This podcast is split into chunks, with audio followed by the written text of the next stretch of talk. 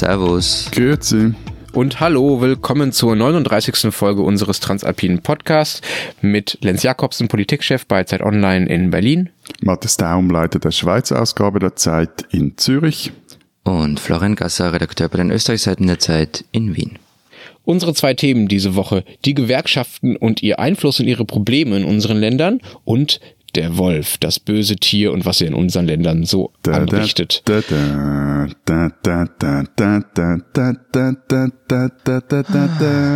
Sie müssen keine Sorge haben, Matthias äh, wird im weiteren Verlauf dieser Sendung sicherlich nicht nochmal singen.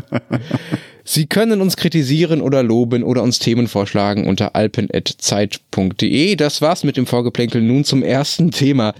Florian, in Österreich sah es noch in der vergangenen Woche so aus, als würde es zu einem größeren Arbeitskampf kommen. Ist das so ungewöhnlich und was für ein Arbeitskampf wäre das gewesen? Erzählst du mal? Naja, also ähm, es ging um die Verhandlungen der Metaller, ähm, um Lohnerhöhung und um Arbeitszeitgeschichten. Und da wurde man sich nicht wirklich einig. Normalerweise ist man halt groß im Ankündigen, ähm, wenn es um Streiks geht, wenn es dann hart auf hart kommt, naja. Also beim Streiken sind wir schon eher Tachinierer. Tachi was? Faulenzer, Tachinierer, Avizara. das ist ein schönes ähm, Wort. Also in Österreich wird fast nie gestreikt. Es wird zwar bei, bei Lohnverhandlungen gibt es dann immer großes Getöse und es fliegen auch die Fetzen, aber dann sitzen sie halt 20, 30 oder wie in dem Fall 64 Stunden zusammen und am Ende kommt eigentlich immer irgendein Kompromiss raus. Okay, und was heißt, da wird fast nie gestreikt bei euch und warum ist das bei euch so wenig? Also nur damit ihr mal so, so ein Größenverhältnis habt, der längste Eisenbahnstreik in der Zweiten Republik war 2003 und der dauerte 66 Stunden.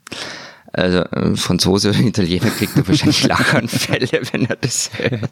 Ja, allerdings, ich habe auch selber mal geguckt ähm, und eine Statistik gefunden, die vergleicht, wie viele Arbeitstage in welchen europäischen Ländern so durch äh, Streik verloren gehen. Also wie hoch äh, die Streikfrequenz sozusagen ist. Und pro 1000 Beschäftigte sind das in Frankreich im Jahr 150 Tage. Also 1000 Beschäftigte streiken zusammen 150 Tage, wobei jeder Einzelne dann sozusagen für einen Tag zählt.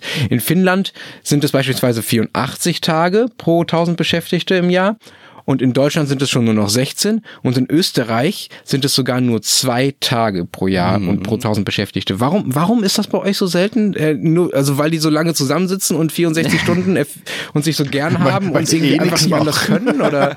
Hey.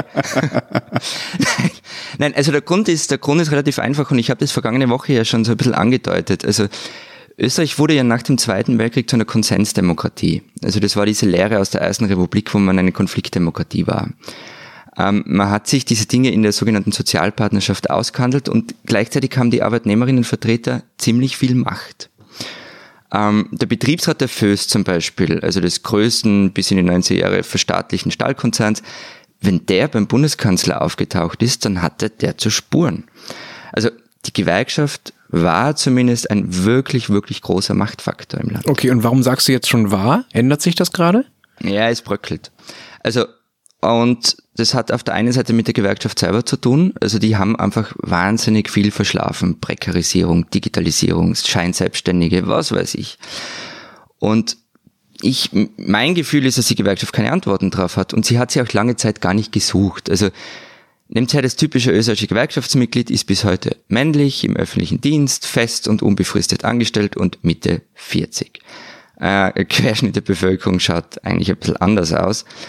Und zum Beispiel haben in Wien die Hälfte der Arbeitnehmer migrantischen Hintergrund. In der Funktionärskasse der Gewerkschaft wird es überhaupt nicht abgebildet. Und also das heißt, auf der einen Seite haben Probleme, das jetzt ähm, gilt so ein wenig auch als Test dafür, wie viel Kampfkraft die Gewerkschaft noch hat. Sie haben auch einen dankbaren Gegner, nämlich die Bundesregierung, die SPÖ, also die Sozialdemokraten sind da nicht drinnen. Man muss also keine Rücksicht nehmen. Und gleichzeitig betreibt die Regierung jetzt aus der Sicht der Gewerkschaft und anderer eine Entmachtung der Arbeitnehmer. Ich würde jetzt aber trotzdem noch mal kurz äh, gerne auf die Statistik zurückkommen, weil Lenz, ja, hat, etwas Lenz hat etwas unterschlagen. Nämlich ich wollte die, dir die Pointe lassen, Matthias.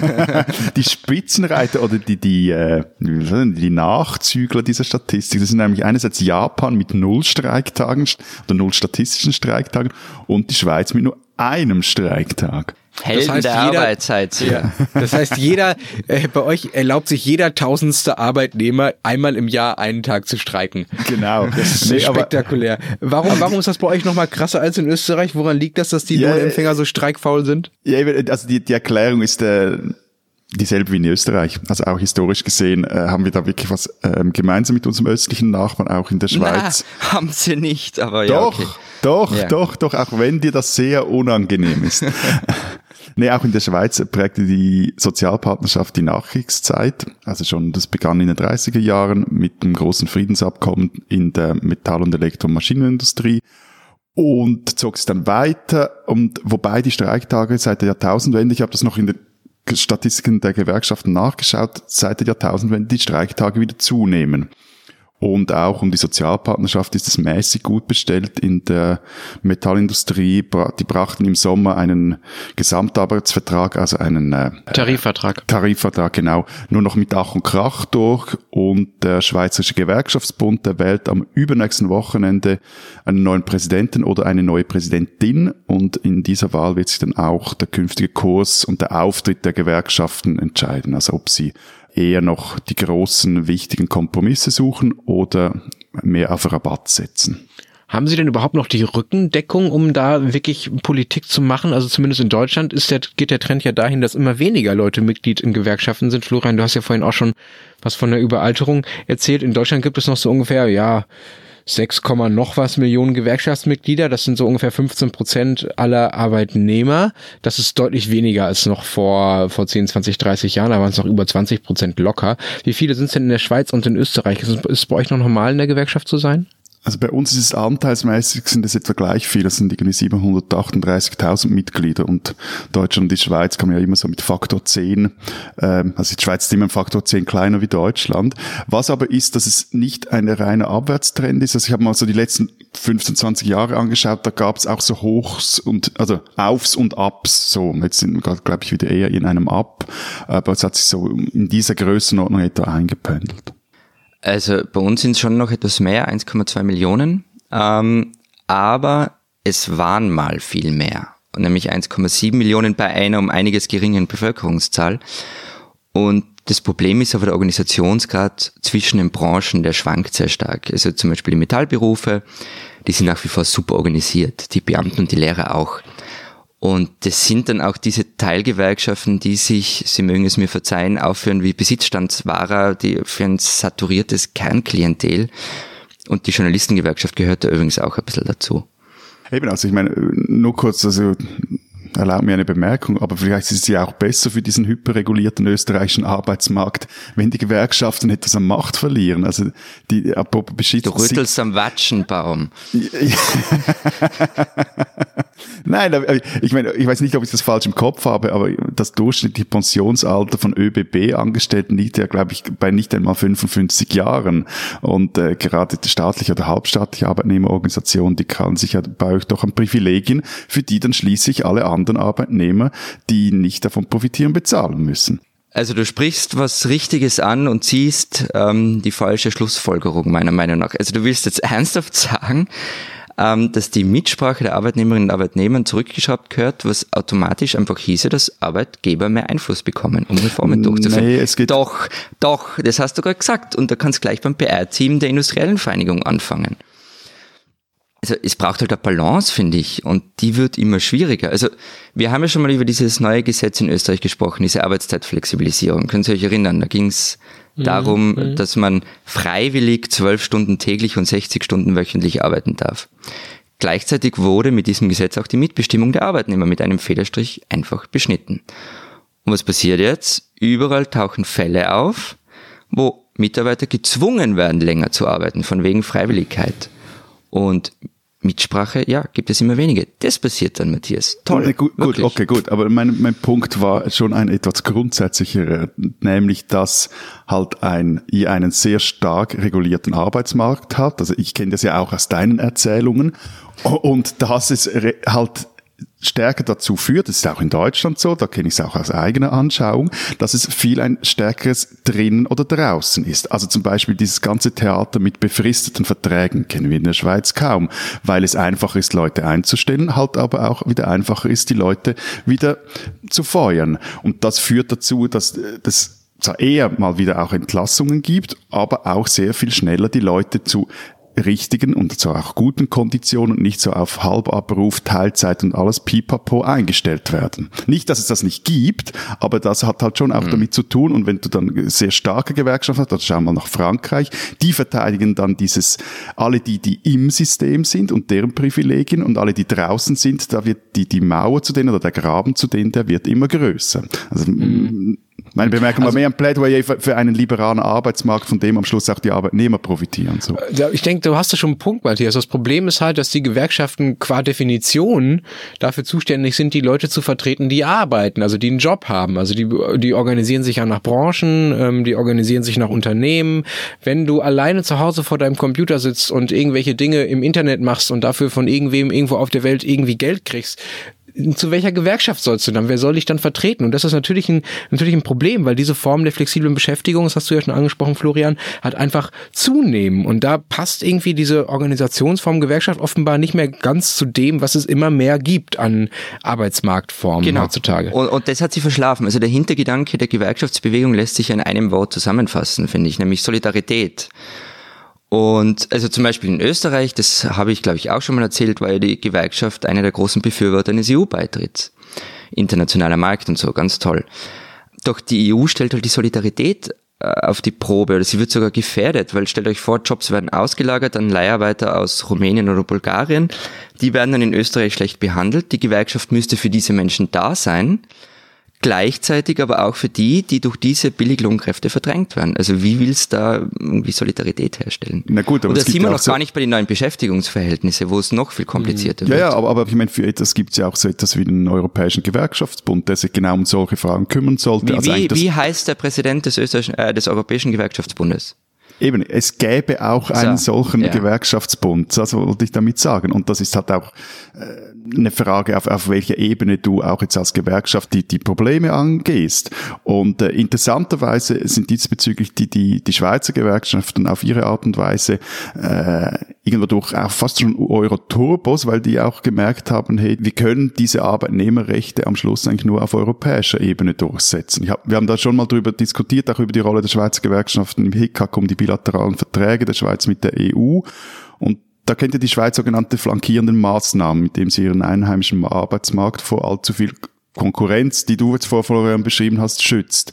Und diese Ideen versuchen die in letzter Zeit auch immer aktiv auf europäischer Ebene populär zu machen und gilt zum Beispiel auch den österreichischen Gewerkschaften als Vorbild in diesem Kampf, weil halt auch zum Beispiel jetzt kürzlich dieses Urteil des äh, Europäischen Gerichtshofs gegen Österreich, in dem er diesen, äh, den Arbeitnehmerschutz in Österreich kritisiert hat. Du, du, du meinst das Urteil gegen Sozialdumping? Genau. Und, mhm. und das war für die Schweiz Gewerkschaft jetzt wieder ein Indiz dafür, dass sie beim, beim Lohnschutz keinen Jota nachgeben und dem Bundesrat drohen, wenn er mit der EU darüber verhandeln will, dann, dann gibt's Rabatts. Hm. Ich finde dieses EU-Thema schon sehr spannend, weil es ja auch darauf hindeutet, ähm, dass das genau das Defizit der EU ist, dass sie eben eine Wirtschaftsunion ist und aber keine Sozialunion. Es gibt dazu Bestrebungen, aber es wird halt nicht umgesetzt, weswegen auch niemand den Chef der europäischen Gewerkschaften kennt. Aber diesen Chef der europäischen Gewerkschaften kennt ja vielleicht auch deshalb keiner, weil Gewerkschaften irgendwie insgesamt als uncool gelten. Zumindest in Deutschland. Also dieses ganze Warnwesten-Auftreten mit Trillerpfeife und äh,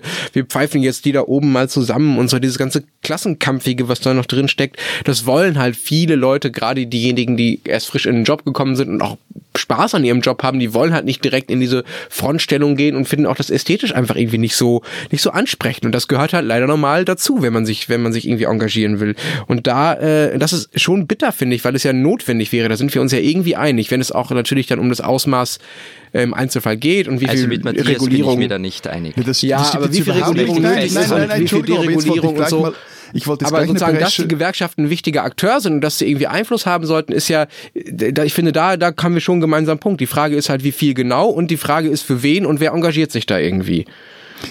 Ja, ja. Ich, ich, Sie führt da jetzt auch eine, eine Bresche für irgendwie eine Post-Warnwesten-Gewerkschaft. Äh, also Post im Sinne von Nach-Warnwesten-Gewerkschaft schlagen. Nein, ich glaube, also am Schluss ist es ja so, auch wenn du als Arbeitnehmer äh, sehr flexibel arbeitest, vielleicht auch für verschiedene Auftraggeber oder, oder sagen wir in einem äh, Verhältnis, das freier ist als äh, morgens neun einstempeln, fünf wieder ausstempeln. Spätestens dann, wenn du merkst, dass du irgendwie eine, eine scheiß Rente hast, dass deine Sozialversicherungsleistung nicht richtig bezahlt werden etc., dann findet es auch der, der coolste und hipste äh, Mitarbeiter uncool und will jemand, der ihn gegenüber seinem Arbeitgeber vertritt. Wurscht, in welcher Branche das ist. Also da, da also da hast du mich völlig falsch verstanden, Florian, da bin ich überhaupt nicht dagegen. Ich sage nur, wenn, es, wenn Gewerkschaften allein noch dazu da sind, um Privilegien zu verteidigen, dann wird es gefährlich, dann wird es auch unfair, weil sie andere außen vor lassen.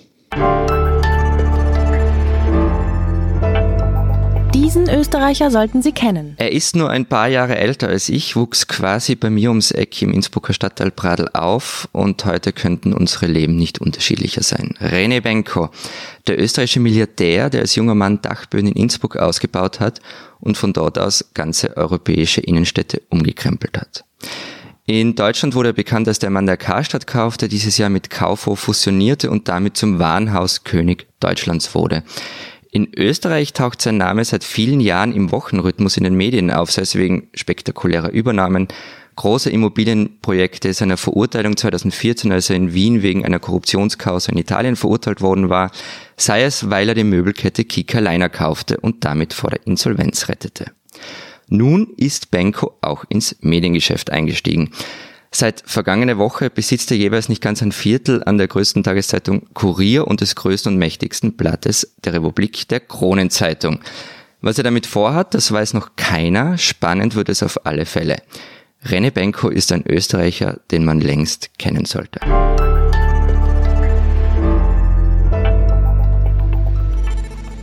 Unser zweites Thema diese Woche, der Wolf. Unser lieber Kollege Martin Machowetz hat in der Zeit gerade einen großen Text darüber geschrieben, wie der Wolf zurück nach Deutschland kommt und zwar von Osten her. Seine These ist, der Wolf musste es erst bis nach Westdeutschland schaffen, damit sich auch die gesamtdeutsche Öffentlichkeit für ihn interessiert und das nicht nur als ostdeutsches Problem abgetan wird. Solange er nur im Osten sein Unwesen trieb, hat sich niemand so wirklich für den Wolf interessiert. Man muss diese These nicht teilen, aber das Thema Wolf ist allein schon deshalb spannend, weil es irgendwie die Gesellschaft in zwei Teile zu teilen scheint. Es, da kommt ein wildes Tier zurück und es gibt halt zwei Lager. Das eine Lager sagt, oh, das, äh, das, die greifen unsere Schafe an und die tauchen an Bushaltestellen auf und äh, es gibt schon erste Berichte über vermeintliche Übergriffe auf Menschen und wir müssen was gegen den Wolf tun, der kann uns unseren Lebensraum nicht wegnehmen. Und die anderen lächeln da mehr so drauf herab und machen sich über die vermeintlich unbegründete Panik lustig und freuen sich darüber, dass der Wolf wieder zurück ist.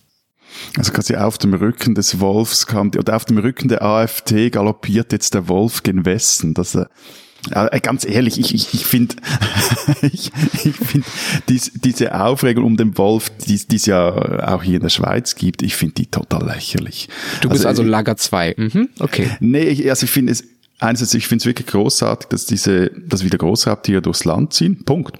Und all die Schafzüchter und Geißenhirte, die deswegen Probleme haben, die sollen sich mal erstens mit den wilden Viechern arrangieren und zweitens erst einmal ihre Tiere anständig behirten, bevor sie rumheulen und wieder mehr Geld vom Staat verlangen.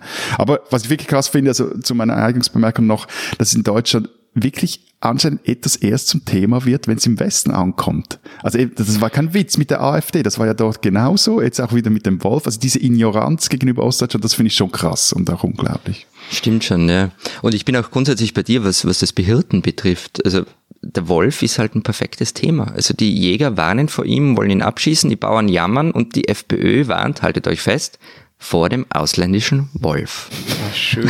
Was ist der, ein Slowene oder ein Italiener bei euch? Slowene, glaube ich. Wir hatten hier mal den Problembär in Bayern, der kam auch aus dem Ausland und wurde dann ja, von der, der CSU uns, gejagt. Ja, der kam von euch. Der österreichische Problembär hat der CSU in Bayern, äh, Edmund Stoiber, monatelang Probleme ist gemacht. Ist nicht Bruno? Bruno der Problembär, genau. Ja. Also, nein, aber eben der Wolf, der ist halt so etwas Wildes und Unbekanntes und Rohes und vor dem hat man Angst oder man, man glaubt, Angst haben zu müssen. Und er wird halt irgendwie ganz viel reinprojiziert und Stimmung gemacht. Ähm, und was dann noch dazu kommt, er ist halt unkontrollierbar. Also die, die Wanderungen der Wölfe, die kann man nicht irgendwie einzäunen. Wisst ihr, wie groß ein Wolfsrevier ist? Keine Ahnung. 25.000 Hektar, das ist riesig. Ja, das ist äh, ungefähr dreimal so groß wie deine Stadt, Matthias. Dreimal so groß wie Zürich. Und eben, also jede Überlegung, dass man einen Wolf, äh, dass man dem Wolf einen Lebensraum zuweist und sagt, so, und da bleibst du und gehst nicht raus, wird nicht passieren. Ja, eben, aber ich finde einfach, in, in dieser Diskussion hat man völlig die Relation verloren, vor allem die statistischen Relationen. Also in der Schweiz sterben jährlich mehrere tausend Nutztiere, weil sie schlecht behirtet werden. Das heißt ganz konkret, niemand passt auf sie richtig auf, sie stürzen zu Tode, erfrieren, erkranken, ohne dass jemand das merkt, oder sie verrecken elendiglich, weil sie sich in einem Stacheldraht auf einer Alp verfangen haben. Aber was sorgt für Schlagzeilen, womit auch, wird auch in der Schweiz Politik gemacht, mit ein paar hundert von Wolf, Bär oder Luchs gerissenen Tieren. Ich meine, das ist schon klar. Also die Alpwirtschaft konnte halt seit dem Ende des 19. Jahrhunderts, als Wolf und Bär ausgerottet wurden oder waren, ihre, ihre Tiere halt ohne natürliche Fressfeinde sömmern. Dann haust die, die, die Kühe, die, die Schafe und die Geißen auf die Alp und gut ist. Das war halt relativ easy. Aber jetzt haben sich halt die Zeiten geändert. Also sollen sich doch auch bitte diese Alphirten und Bauern anpassen, halt ein paar Herdenschutzhunde oder Lamas oder Alpakas auf die Alpen stellen und gut ist. Okay, ganz kurz, äh, ich will einmal ganz kurz was dazu sagen, weil ich finde dieses Argument, ja, wir sind da statistisch verrutscht und das hat mit der Realität nichts mehr zu tun. Ich finde das ein bisschen schwierig, weil es natürlich darum geht, was neue und äh, behandelbare und ähm, politisch relevante Probleme sind, mit denen sich die Öffentlichkeit beschäftigt. Das ist ja nicht nur beim Wolf so oder bei den Fragen, woran Nutztiere so sterben. Das ist bei allem so. Natürlich beschäftigen wir uns zu Recht mehr im politischen Raum mit islamischem Terrorismus zum Beispiel, als wir uns mit, ähm, was weiß ich, ähm, Tod durch ähm, Autounfälle beschäftigen, weil das eine ähm, politisch besser behandelbar ist als das andere vielleicht, weil das eine vielleicht eher ein Preis ist dafür, dass wir Autos haben und das andere ist ein Preis für was? Dafür, dass es dass es islamischen Terrorismus gibt? Nee. Also ich finde es okay, dass äh, wir nicht immer nur das über das reden, was die größten Auswirkungen auf das Leben hat, sondern über das, was Leute wichtig nehmen. Und das ist ja gerade nun mal der Wolf. Das finde ich okay. Ich weiß jetzt nicht, ob, ob wir jetzt dieses Fass wirklich aufmachen wollen, weil, weil da bin ich Lenz. ganz, ganz, ganz grundsätzlich anderer Meinung wie du. Also ich, ich möchte mich da dem Matthias anschließen, auch wenn ich, wenn ich das selten tue. Aber ich finde nämlich eben den wichtigen Punkt, den du gesagt hast, Matthias, dass der Wolf eben seit mehr als 100 Jahren nicht mehr vorkommt, nur noch in Märchen. Und in Märchen ist, hat er halt echt einen schlechten Ruf. Und alle flippen aus, weil der Wolf ist wieder da. Das ist eine super Schlagzeile. Und da geht's nicht um berechtigte oder um nicht nur um berechtigte Ängste, wie Lenze sagt, sondern da geht's um, um, auch um eine geschürte Angst, die mitschwingt. Also hey, wir sprechen in, von einer Minigruppe. In Österreich gibt's oder werden derzeit etwa 20 bis 25 Wölfe vermutet. Für den Mensch sind sie eigentlich keine Gefahr, der passt auch gar nicht ins Beuteschema. Also der WWF sagt zum Beispiel, es gibt dann ein Problem, wenn der Wolf Tollwut hat. Österreich ist seit zehn Jahren tollwutfrei. Wenn irgendwer versucht, den Wolf selbst zu füttern, das soll man halt einfach bleiben lassen. Oder wenn er keine Beute mehr findet. Und auch da kann man was dagegen machen. Also. Aber was interessant ist, dass in der Schweiz ähm, die, die Herkunft des Wolfes, Wolfes eigentlich wurscht ist. Also, also dieses, der ausländische Wolf der ist ausländische Wolf, nee, irgendwie nicht. Ähm, aber es ist, äh, wird halt so als Konflikt, das ist ähnlich wie in Deutschland bei euch, Lenz, als Konflikt bei euch zwischen Ost und West und bei uns zwischen Stadt und Land dargestellt. Aber auf der einen Seite hat das was, Wobei mir das auch unglaublich auf die Nerven geht, dieses Getue der Bergler. Also diese Haltung, wir lassen uns von den Unterländern nichts vorschreiben, wie wir zu leben haben, nicht vorschreiben, wie wir zu leben haben. Irgendwo durch finde ich das ja auch sympathisch, aber ich meine, die lieben Miteidgenossen über 1000 Meter über Meer, die, die möchten ja doch dann auf keinen Ach, zivilisatorischen Komfort verzichten, weil sie auch noch in das hinterletzte Tal äh, mit irgendeiner, auf einer ausgebauten Straße fahren wollen. Also es ist auch so eine künstliche Stadt-Land-Graben, der da gemacht wird und die Frage ist dann auch... Na, der ist nicht künstlich, du bist das beste Beispiel gerade dafür. Wieso? Also das genau. ist von sagst, der urbanen ja. Überheblichkeit. Also ich würde genau. dich jetzt einfach gern nach Strich und Nein, aber, beschimpfen, aber, aber, das kommt nicht so gut, wie ich vergangene Woche gemerkt habe. Lass dich von unseren unseren Hörerinnen nicht einschüchtern. Ja, ja. Nein, also wir hatten es schon mal, also wie wir über den öffentlichen Verkehr gesprochen haben, dieses Argument, wer bezahlt, das fand ich damals schon die furchtbare Logik eines Excel-Tabellen-Fetischisten. Also zum Echt? einen Mal bin ich wirklich eine Pfeife, wenn es um Excel-Tabellen geht und zum zweiten Mal... Nein, aber was... Nein, und zum zweiten Mal ist es einfach, es ist du nutzt dieses Argument immer nur, man darf den Berglern nicht sagen, wie sie zu leben haben. Aber Entschuldigung, die Bergler und alle anderen Bewohner der Schweiz sagen uns dann ja auch ständig, wie wir zu leben haben und was okay ist und was nicht. Also ich meine, das, am Schluss ist es ein Gegensatz ist auch die Demokratie oder auch der Aufbau dieses Landes so, dass man sich überall gegenseitig reinquatscht. Und ich finde das auch völlig okay, weil es ist ein Totschlagargument, wir lassen uns nicht reinreden.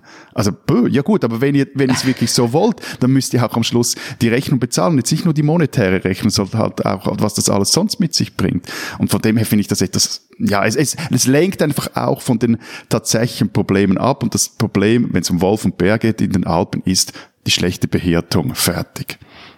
Ja, okay. Ähm, ist das halt, wir sind jetzt recht weit weggekommen, mit dem Wolf hat das recht wenig zu tun. Also da geht's ja, finde ich, das ist das, was Lenz ja vorher auch irgendwie angesprochen hat, da geht's halt um geschürte Ängste einerseits und andererseits um Lobbyinteressen. Jetzt wird's langsam grauenhaft, jetzt muss ich dir auch schon recht geben. Jesus, damit kann ich gar nicht umgehen. Okay, dann widerspreche ich, das mache ich gerne, wenn ihr euch mal einig seid. Ich habe überhaupt nicht gesagt, dass es um geschürte Ängste geht, Florian. Es geht auch nicht um geschürte Ängste. Es geht, es gibt es geht um Hirten, die einfach die Hälfte ihrer Herde verlieren und Zehntausende von Euro pro Jahr verlieren, dadurch, dass sie einen Faktor da haben, wovon dem Matthias sagt, sie müssen sich halt einfach anpassen, den es bisher nicht gab und äh, der ihnen die Tiere wegfrisst und der übrigens auch dazu führt, der Wolf versetzt so eine Herde, so eine Schafsherde auch in Angst und Schrecken, wenn er nicht da ist. Ja, das ist so ein bisschen wie äh, wenn man im Krieg lebt. Ja, man hat ja sozusagen so, so einen ständigen, so einen ständigen Adrenalinpegel, der dazu führt, dass es einem schlechter geht und dass man langsamer wächst dass man äh, weniger Milch gibt und so weiter und so fort. Also als Schaf jetzt, ja. Ähm, und das ähm, und das sind Dinge, die, ich finde, die kann man nicht wegwischen mit, äh, ja, die Landbevölkerung, die will halt irgendwie, äh, die will sie, die will sich nicht reinlegen, reinreden lassen, wie sie leben soll und die sollen mal eher besser auf ihre Schafe aufpassen. Das ist Quatsch. Also es kann sein, dass es bei euch um gefühlte Probleme gibt. Bei uns ist es nicht so. Da ist, hat auch nichts mit Trennung zwischen Stadt und Land zu tun. Da sind bei uns auch nicht irgendwie ein paar vereinzelte Tiere, wie es bei euch vielleicht sind, sondern es sind allein in Sachsen über 200 und in Brandenburg sind es sogar noch mehr. Da sterben jedes Jahr mehrere hundert Nutztiere dadurch und die tauchen am Bus Bushaltestellen auf und vor Kindergärten. Und da kann ich schon verstehen, dass die Leute sagen, ey, das macht mir irgendwie Angst und das ist für mich auch einfach ein ökonomisches Problem. Und wenn sie dann für ihre Sorgen verlacht werden, von wegen, ja, ja, ihr, ihr Landler, ihr müsst euch halt wieder auf das Raubtier ein, einstellen, das ich so gerne durchs Land ziehen sehe, dann äh, finde ich das irgendwie problematisch. So, ja, aber Entschuldigung, das, aber das ist wirklich diese, das ist einfach diese Logik, die ich nicht verstehe. Ich komme jetzt nochmals mit den Statistiken. Also wenn, wenn du Angst davor hast, dass der Wolf vor Kindergärten rumstreift, erstens mal müsste es vermutlich mehr Angst vor, vor Wildschweinen haben und auf der anderen Seite, ja gut, aber da müsstest du auch mal über die Autos äh, reden und was man mit denen macht, die die Kinder dann wirklich totkarren. Das ist Whataboutism oh, per Definition, nee, was du gerade machst. Nicht. Ne? Äh, äh, nein, und was, aber ich verstehe, dass sich der Einzelne darüber ärgert, dass der für den Einzelnen ein Problem ist. Klar, aber es gibt halt einfach, also das gilt doch nicht nur fürs Land, sondern auch für die Stadt. Also äh, wenn, wenn, jetzt, wenn plötzlich klar, in, in, der wenn, wenn in der Stadt plötzlich E-Bikes, die bis zu 45 Kilometer in der Stunde rasen dürfen. Aber du sagst Whataboutism und kommst mit E-Bikes. Ich habe nicht Whataboutism gesagt. Nee, das war ich. Das war Nein, ich, das war der Lenz. nee, ich ziehe das jetzt durch mit dem Whataboutism. Also wenn du in der Stadt, äh, da hat jetzt plötzlich E-Bikes oder diese E-Trottinets, da muss man sich halt auch irgendwie anpassen. Also ich finde so dieses, ja, das einem nervt. Ja, das ist irgendwie eine neue Situation, also. mit der muss man irgendwie umgehen. Aber dieses äh, schon fast schon, zumindest in der Schweiz, wo ich jetzt die, die, die Situation mit dem Wolfreiters kenne, so diese hysterische Diskussion und die, wie, wie viel Zeit und Energie in diese Wolf-Diskussion und Bär-Diskussion gesteckt werden. Entschuldigung, das Darf ich mal einen ich Vorschlag machen? Darf ich mal einen Vorschlag machen? Ich habe ja überhaupt nichts gegen anpassen. Natürlich müssen sich die Leute anpassen, sowohl die Städter an die E-Bikes als auch die Landbevölkerung an die Wölfe. Das ist völlig okay, aber halt im Rahmen und es muss ein gegenseitiges Verständnis dafür geben. Und es kann doch nicht sein, dass man sagt, ja, ihr habt halt die Wölfe euer Problem muss halt irgendwie gehen, sondern man kann ja einen Mittelweg finden. Man kann sagen, okay, die, so eine bestimmte Anzahl an Wölfen erträgt eine Region, sei sie ländlich oder städtisch, aber, und eine bestimmte Anzahl aber, an nicht, aber, halt nicht zum Beispiel. Entschuldigung, aber so wird ja die Diskussion nicht geführt. Also in der Schweiz, wie, weißt du, wie viele Stunden, so wie viele Stunden in der Schweiz nur schon im Parlament über Wölfe diskutiert wurde, wie viel Zeitungspapier äh, bedruckt wurde, wie viel gesendet wird über das Thema. Das ist eine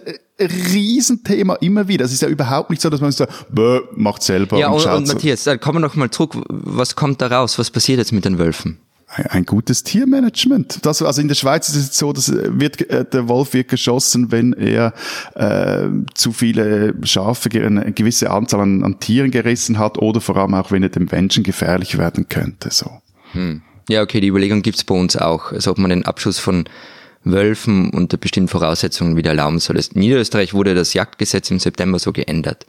Man muss aber, finde ich, eines dazu sagen, also die Jäger waren da jetzt nicht übermäßig begeistert. Einer der niederösterreichischen Oberjäger hat da gemeint, also man würde es zwar tun, wenn es behördlich verlangt wird, aber die wissen natürlich, was sie für ein Image haben.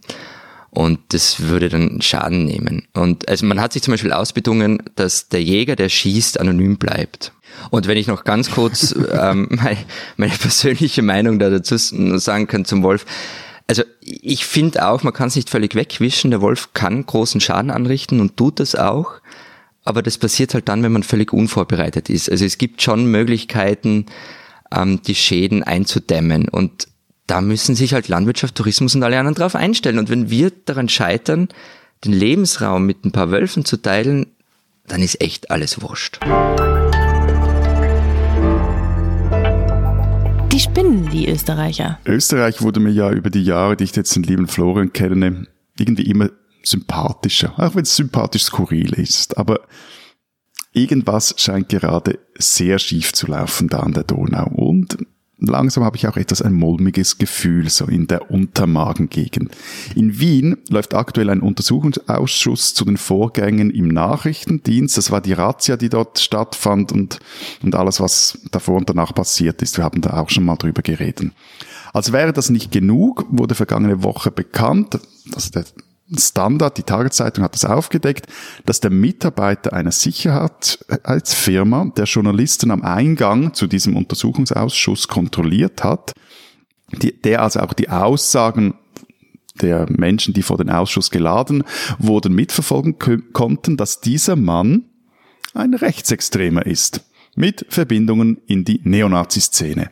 Meine liebe Freundin im Osten, das ist jetzt wirklich nur noch so mäßig lustig. Also, kriegt doch besser mal wieder euren Start in den Griff. Aber ihr spinnt's halt immer noch ein bisschen.